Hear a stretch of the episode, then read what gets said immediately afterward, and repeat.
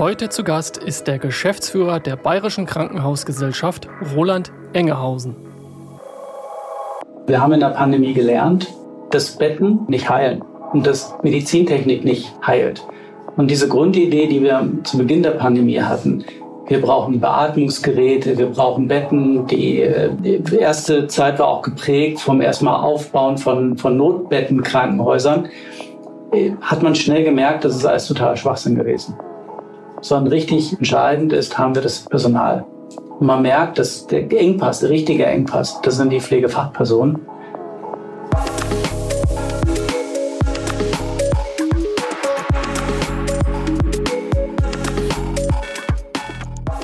In unserer heutigen Podcast-Episode beschäftigen wir uns intensiv mit den Schlüsselthemen des deutschen Gesundheitswesens. Wir beleuchten die Rolle der Pflegefachkräfte mit ihrer generalistischen Ausbildung und der intersektoralen Versorgung im Krankenhaus. Außerdem schauen wir auf zahlreiche Initiativen und Projekte in Deutschland, wie zum Beispiel in München oder Würzburg. Und wir ziehen Vergleiche zur systematischen Entwicklung der Pflege in Ländern wie Finnland, Israel, USA und der Schweiz. Dabei geht es vor allem um Themen wie Entbürokratisierung, Imagebildung und natürlich die Professionalisierung des Pflegeberufs. Schließlich sprechen wir über mögliche Ansätze für die Zukunft, wie zum Beispiel das Magnetkonzept, das für eine gute Führung und Management in der Pflege steht. Und wir diskutieren darüber, wie wir das Berufsbild der Pflege weiterentwickeln und attraktiver gestalten können. All das und noch vieles mehr erwartet euch in dieser Episode. Das Interview führt Bart De Witte. Dieser Podcast wird gesponsert von Ortec, dem Spezialisten für moderne und zeitgemäße Personaleinsatzplanung im ambulanten und stationären Pflegebereich. Den Fachkräftemangel in der Gesundheitsbranche spüren Sie jeden Tag. Mit der Ortec-Software und der App zur Selbstplanung für die intelligente Personaleinsatzplanung gehen Sie neue Wege. Statt einfach nur mehr Mitarbeiter einzustellen, setzen Sie Ihr vorhandenes Pflegepersonal bestmöglich ein und befreien es gleichzeitig von lähmender und zeitraubender Bürokratie.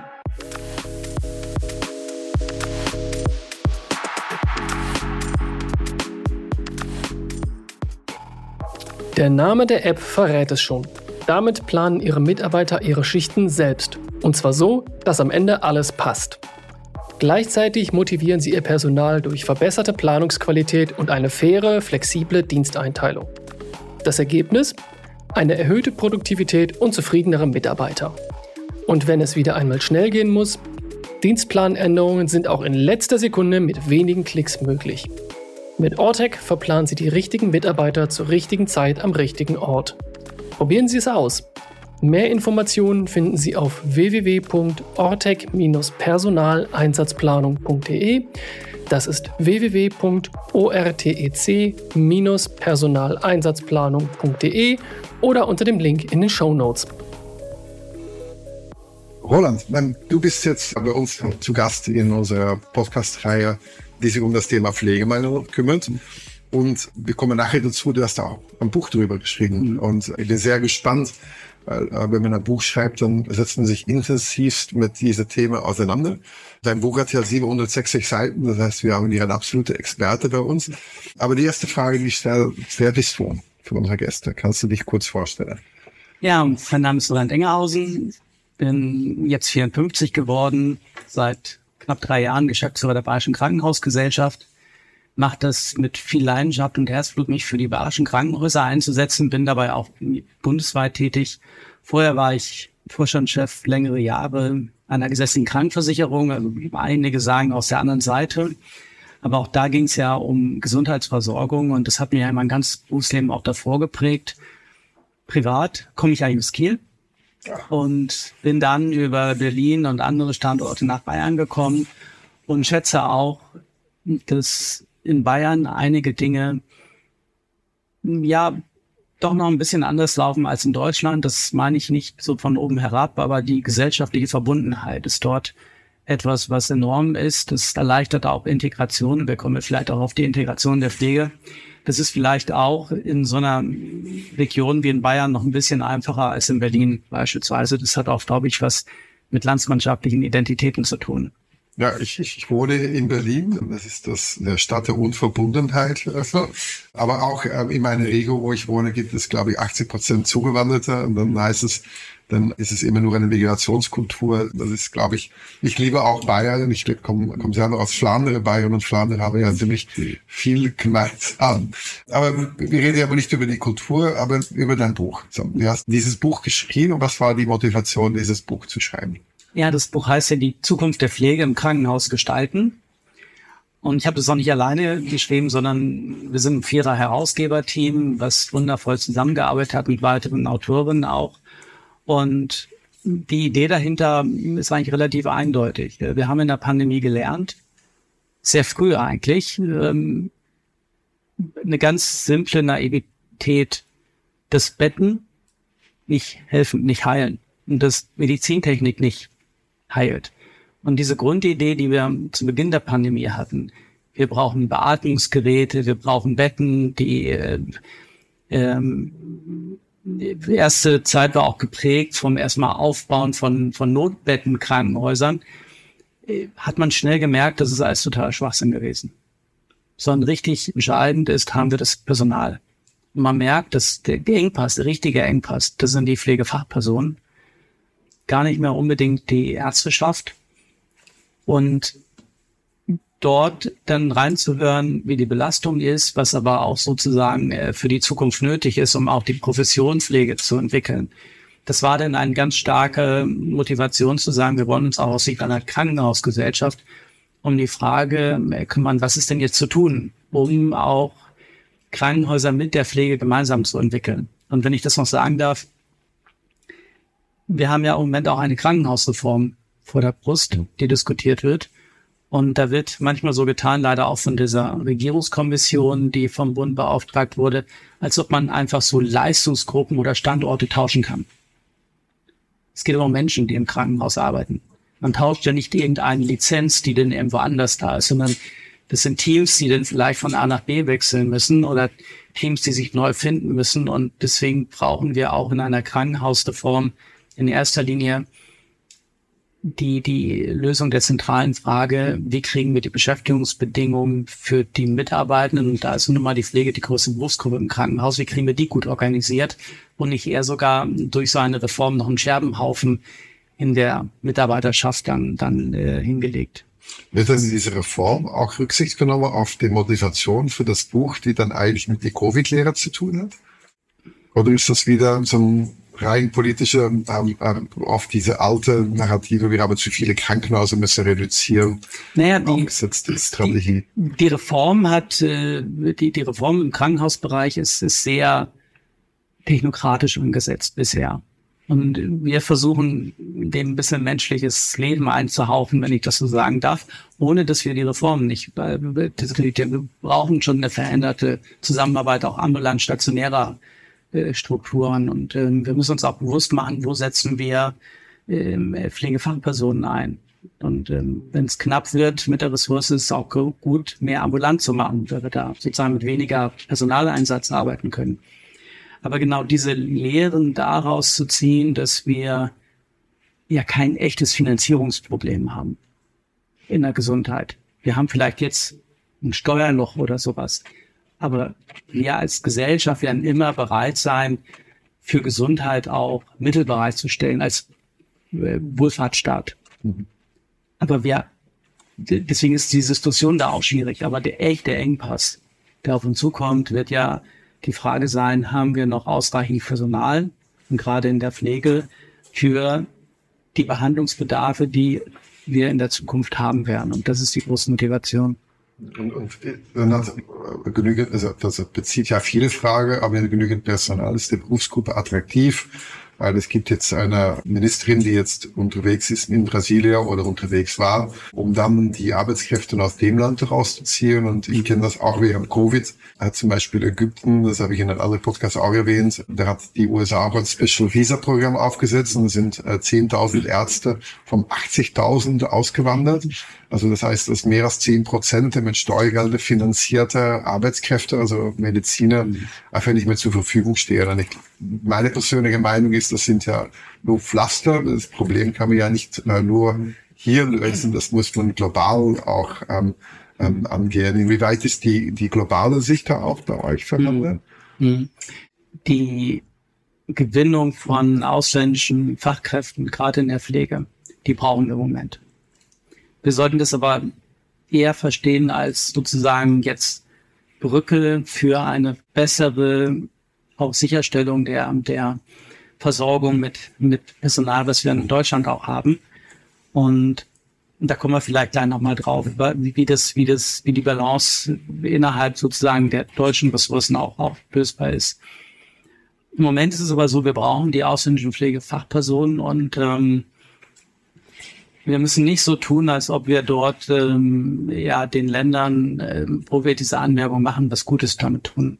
Die Zeit ist vorbei, dass wir auch in anderen Ländern viel zu viel Beschäftigte hatten oder so, sondern gerade in Europa nehmen wir anderen Ländern äh, Pflegefachpersonen und auch Medizinerinnen, Mediziner einfach weg.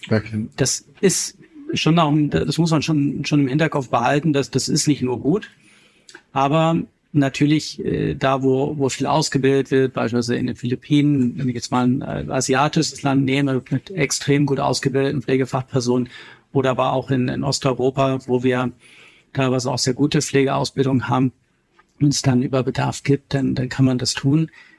Dann muss man aber auch akzeptieren, dass die Integration richtig aufwendig ist. Und diese Integration beginnt ja erstmal technisch mit den Anerkennungsverfahren. Die dürfen die Menschen nicht so lange in der Luft hängen lassen. Da gehen wir jetzt in Bayern einen Schritt in so Fastlane-Strukturen, wie wir das jetzt nennen, rein, dass sich das alles beschleunigt. Aber neben der technischen Integration ist natürlich dann auch die persönliche Integration nötig. Und äh, die funktioniert in Bayern noch ein bisschen besser als woanders.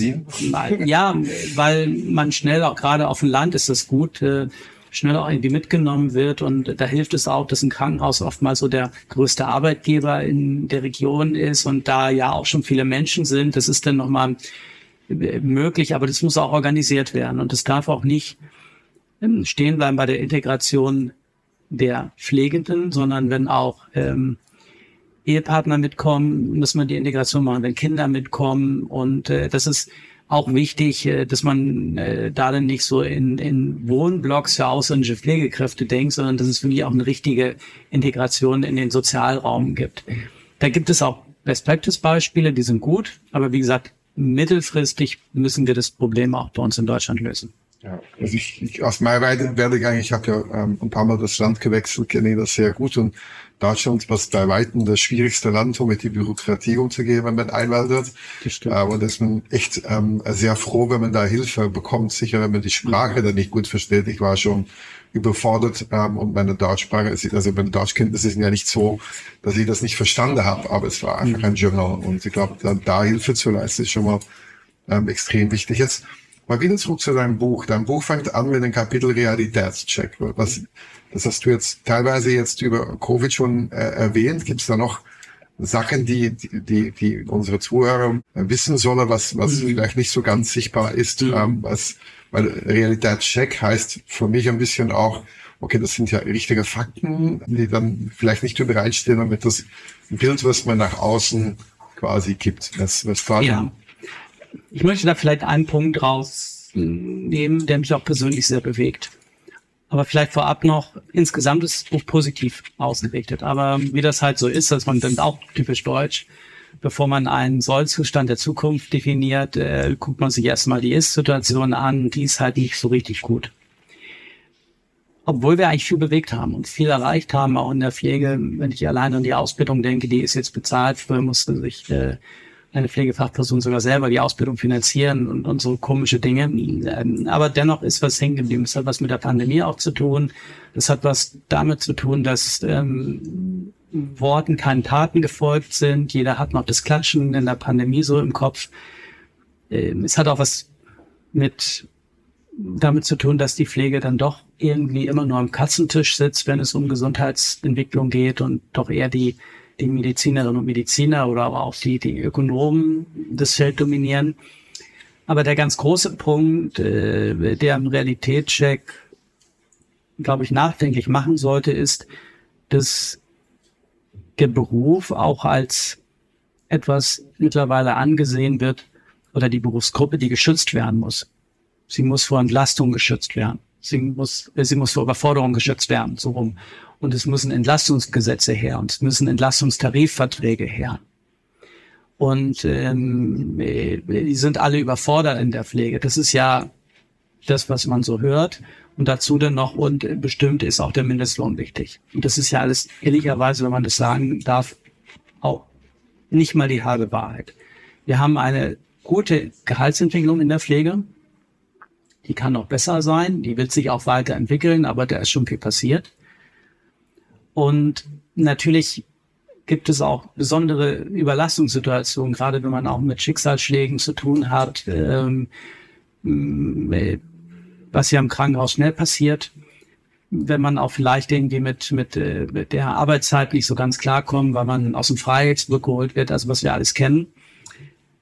Ich glaube aber, niemand will in einem Beruf arbeiten, der schon diesen, diesen, diesen Touch hat, da ist es aber schwierig, da müssen Entlastungsgesetze her, da müssen Entlastungstarifverträge her, da muss man die Menschen, die dort arbeiten, schützen vor Überforderung. Wer will denn so einen Beruf arbeiten?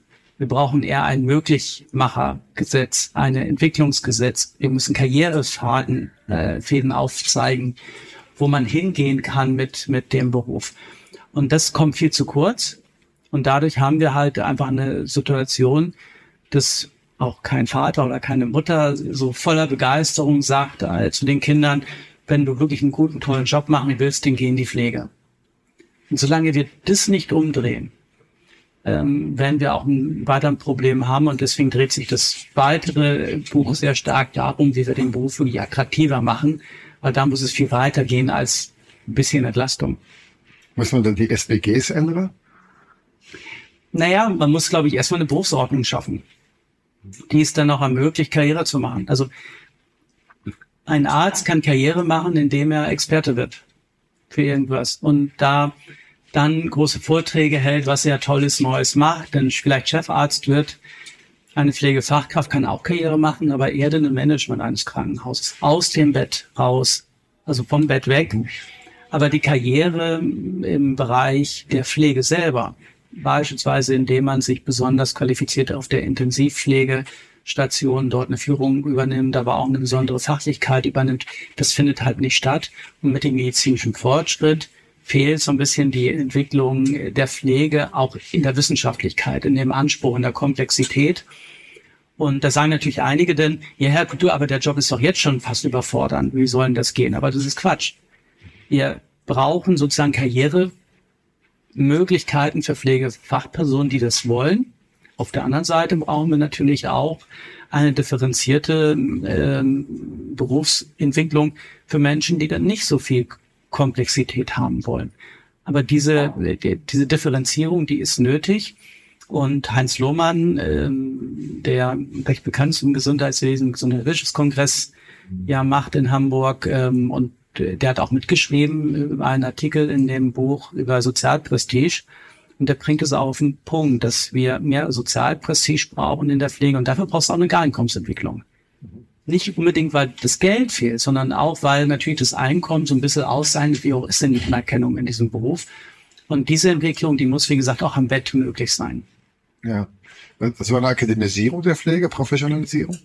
Weil das ist, was die Brasilianer mitbringen werden, wenn wir ja. die über Afisa bringen. Weil in Brasilien ist ja die Pflege professionalisiert. Alle, alle Länder bringen das eigentlich mit. Und das ist eigentlich ganz interessant, wenn jemand aus dem Ausland kommt, äh, in der Regel ja akademisch ausgebildet, der fragt erstmal, wo muss ich mich hier registrieren lassen als Pflegefachkraft? In Deutschland irgendwo. Dann, wie kann ich meine Zulassung, meine, meine, meine Registrierung erhalten durch den Nachweis von Weiterbildung? Ganz normal in Deutschland ja in der Ärzteschaft, ähm, in anderen Ländern in der Pflege auch ganz normal. In Deutschland brauchst du nicht.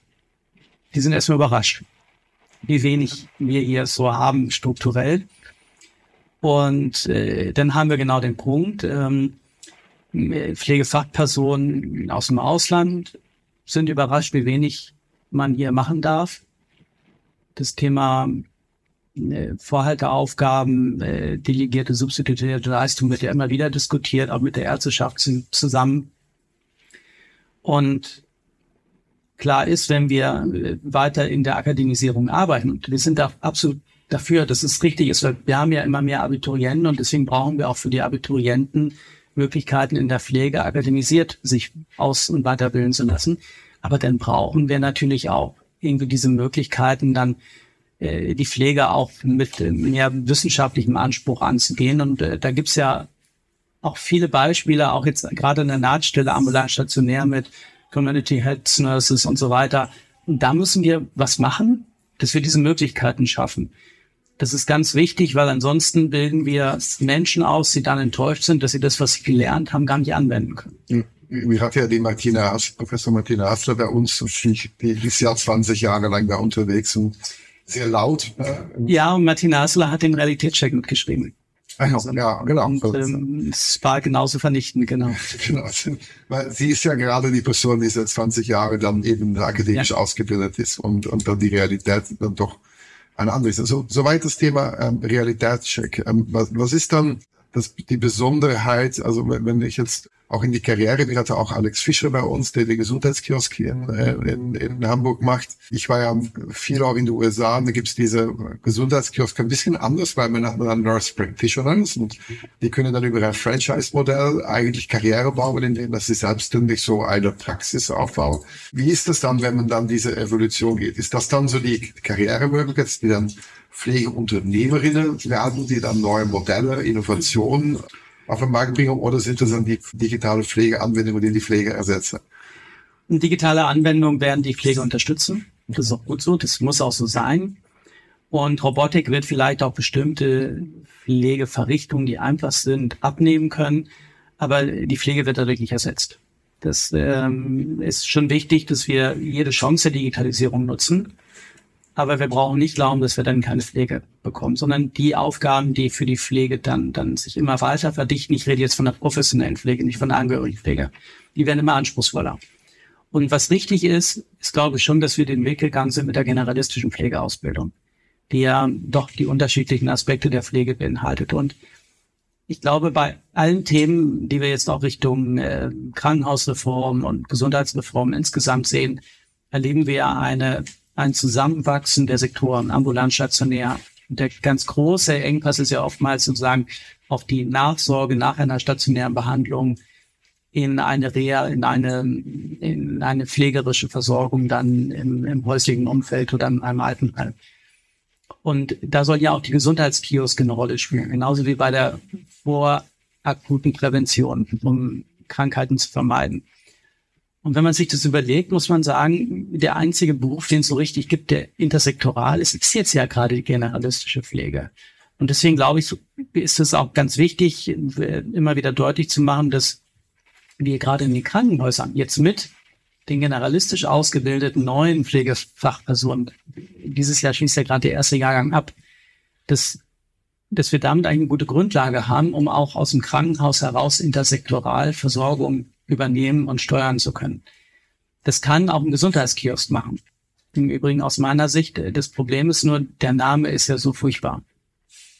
Der ist verniedlichend, der ist auch vom Ansatz her nicht richtig gedacht, weil ähm, der Gesundheitskiosk, wie er jetzt in Hamburg, in Wildstedt und woanders ja auch exemplarisch aufgebaut wurde, ist halt so eine Struktur, die so nebengestellt wurde. Die ersetzt nichts anderes, sondern die, die läuft so an den Strukturen vorbei und das ist das ist Quatsch. Ich komme ja ursprünglich aus Kiel und kenne so ein bisschen das dänische Modell.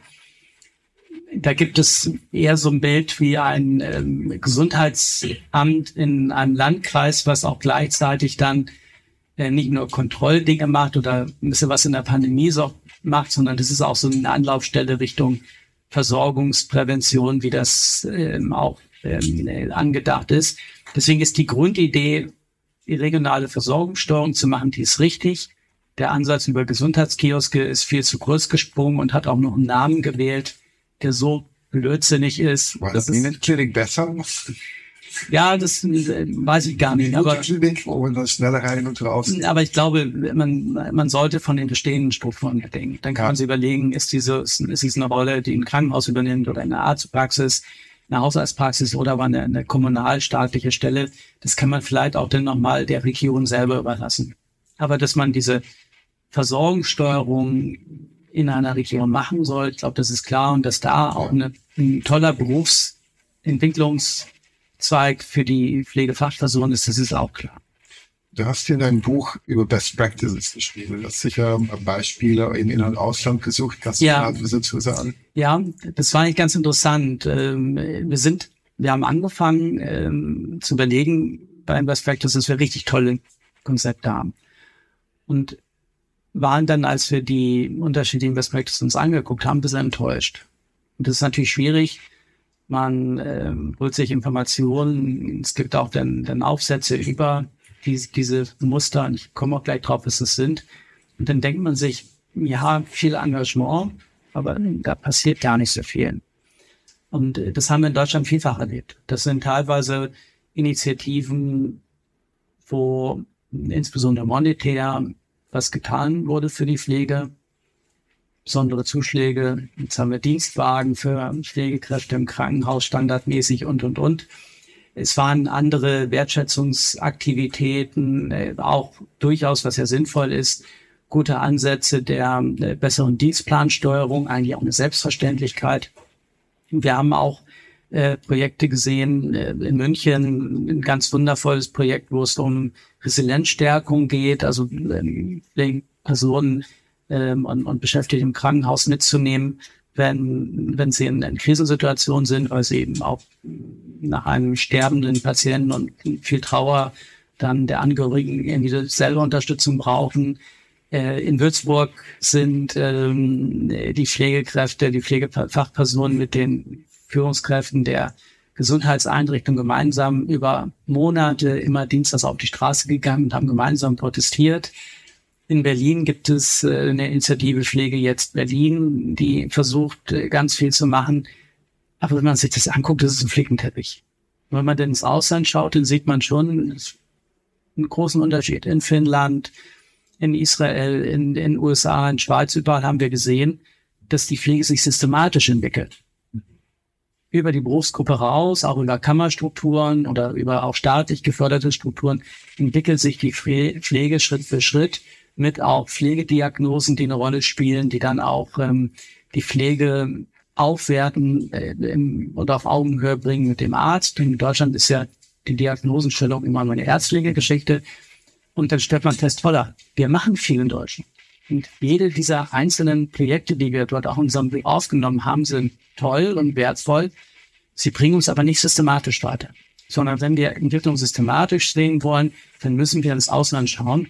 Und das stimmt nachdenklich. Und das war, heute hatten wir gerade unsere Buchvorstellung, ähm, auch da das ganz, ganz große Thema, dass wir diese systematische Entwicklung brauchen und dafür brauchen wir institutionelle Strukturen. Ja. Also ich, ich kann mir auch noch erinnern, wir haben Covid in Diskussion über wer darf dann impfen. Und dann, wenn man im Ausland schaut, wer impfen dann sind das nicht nur die Ärzte zum Beispiel. Und ich bin ja sehr stark mit dem Thema KI verwandt. Und dann kann man sich auch die Frage stellen, wenn die KI eigentlich zu 90 Prozent in der Entscheidung immer besser ist als der Durchschnitt der Ärzte, man da nicht upskillen kann und dann, weil die Minute Clinics war es, ähm, waren es ganz klassische Best Practice Leitfaden, mhm. äh, die man genommen hat, aber da kommen neue Technologien noch dazu, die wahrscheinlich helfen können, ja, dieses Upskilling oder diese, das ist ja natürlich ein, ein böses Wort für die Leute, die auf ihrer Besitzungswagen stehen, aber dass man dann sagt, dass man Diagnosestellung mit anderen Berufskräften, die dann vielleicht in die ländliche Versorgung besser zur Verfügung stellen werden, umsetzen kann. Ich glaube, das Thema Besitzungswahrung ist da so, so, so ein Ding, wo Leute eben nicht loslassen können. Das ähm, ist ja nicht nur in der Medizin so.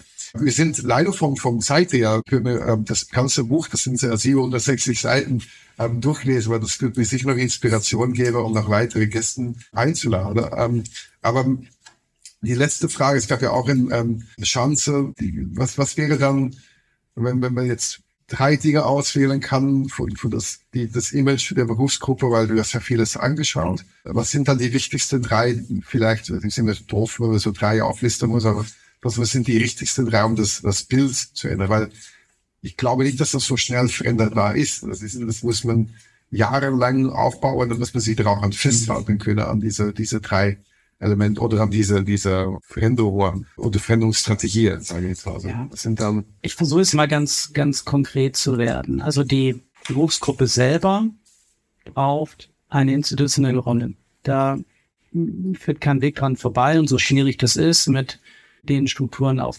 Landesebene. In Bayern haben wir eine Besonderheit mit der Vereinigung der Pflegenden, sonst auch ähm, äh, Landespflegekammern, aber auf der Bundesebene dann entweder eine Bundespflegekammer oder die Übernahme dieser Aufgabe durch die Pflegerat, das geht ja genauso, dann aber auch ausgestattet mit formalen Kompetenzen, beispielsweise auch der Weiterbildung. Im Moment ist die Weiterbildungsordnung für die Pflege ja von der Krankenhausgesellschaft gemacht. Das machen wir nicht, weil wir es wollen, sondern weil es keine andere Struktur gibt. Das muss in die Profession selber rein und überhaupt die Basis haben für eine Weiterentwicklung. Das hilft aber noch nicht so konkret. Das ist aber für die mittelfristige Entwicklung wichtig.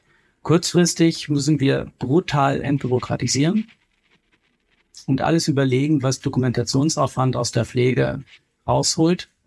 Und ähm, da hoffe ich auch, in einigen Bundesländern gibt es ja Initiativen, dass wir das auch bundesweit hinkriegen.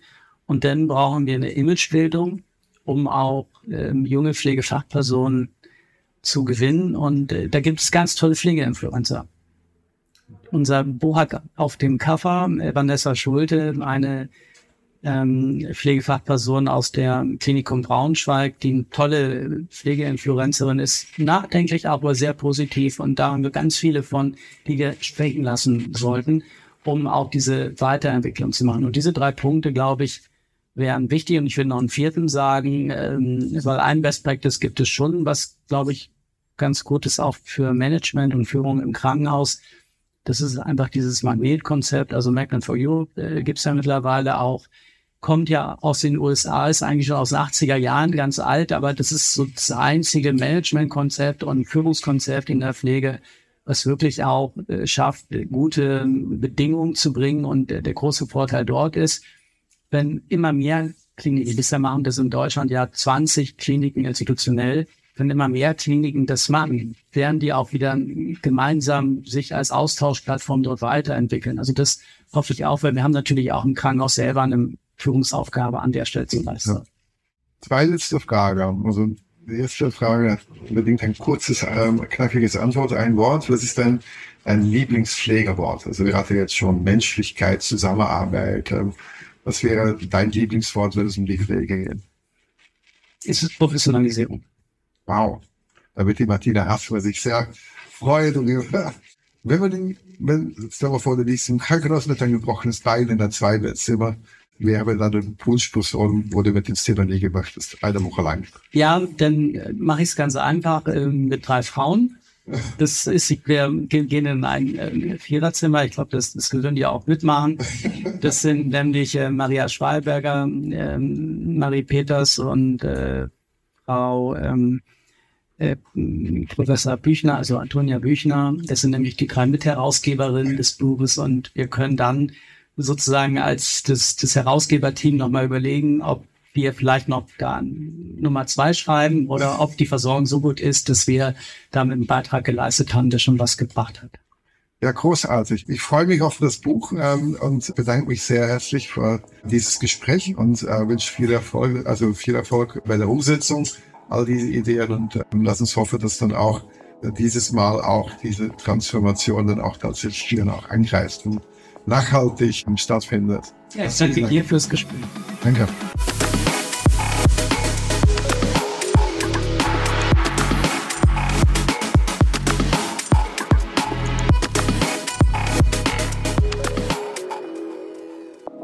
Das war Folge 5 von Nilpferdgeflüster. Wir bedanken uns sehr herzlich fürs Zuhören.